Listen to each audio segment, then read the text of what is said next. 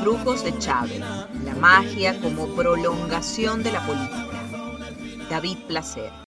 Aunque es verdad que Maizanta era un hombre duro y que no fue ningún santo, vivió una Venezuela difícil. Se crió en una sociedad compleja. Cuando tenía 15 años, un hombre del pueblo, un coronel de apellido Macías, dejó embarazada a su hermana, también menor de edad, y no se quiso hacer cargo del muchacho. Se alzó, como decía el gran Cristóbal Jiménez en una de sus canciones. En aquel momento eso era una deshonra imperdonable para la familia, y Maizanta le pegó cuatro tiros.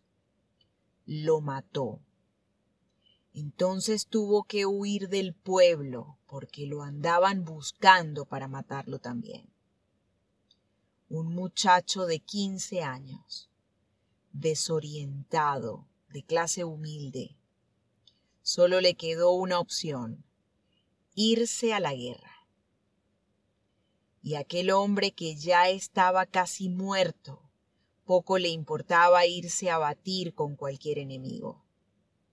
Con un poco de suerte viviría algunos años más de lo que le esperaban si se quedaba en el pueblo. Él estuvo viviendo un tiempo en la marqueseña, donde mataron a mucha gente, revolucionarios, hombres de patria. También estuvo en ese lugar Zamora, en 1859, en la campaña fulgurante una de las veces que pasé por la marqueseña, cuando aún estaba en la academia militar, me explicaron que Maizanta estuvo ahí escondido. Había encontrado un carro abandonado, un Mercedes-Benz, lleno de tiros y de plomo. Yo tenía apenas 21 años cuando descubrí unos libros abandonados en la maleta del carro.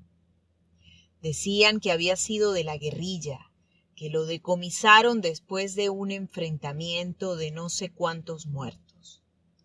Yo saqué todos esos libros e hice una biblioteca. Eran obras y pensamientos de la izquierda.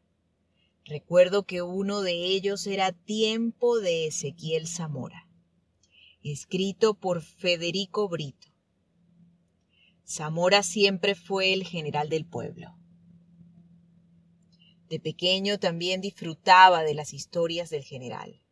Me quedaba tranquilo escuchando los cuentos de la guerra federal, la guerra de los cinco años y todas sus luchas para dar tierras a los campesinos. Bolívar, Zamora, Maizanta, es el mismo espíritu de un pueblo que persigue la libertad. Es la misma historia que se repite con el paso de los años. La gente del pueblo recordaba a Maizanta tanto como recordaba a Zamora, y algunos sabían que mi bisabuelo llevaba este mismo escapulario que cargo yo. Con él había huido, había salvado su vida y se había hecho soldado. Algo tenía ese cuero que lo protegió de sus perseguidores. Ese era el mismo escapulario que a partir de 1992 comenzó a protegerme.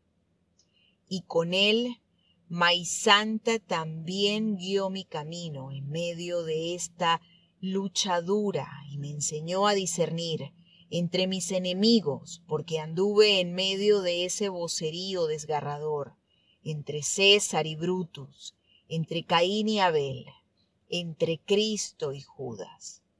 A veces sentía como su espíritu me daba decisión para moverme en medio de tantas amenazas. Al final él y yo éramos uno. En la cárcel, Chávez se la pasaba jugando a la Ouija. Después comenzaron a hacer las sesiones de espiritismo. ¿Cuál era el propósito de esas sesiones? Convocar a los espíritus libertadores y revolucionarios del pasado para que supuestamente los guiaran. ¿Ustedes creían en esas prácticas? Algunos no creíamos nada de eso, pero otros otorgaban total credibilidad a las palabras de los espíritus que bajaban y hablaban a través de Chávez. Entrevista con Joel Acosta Chirinos, militar golpista y compañero de celda de Chávez. Los brujos de Chávez, la magia como prolongación de la política. David Placer.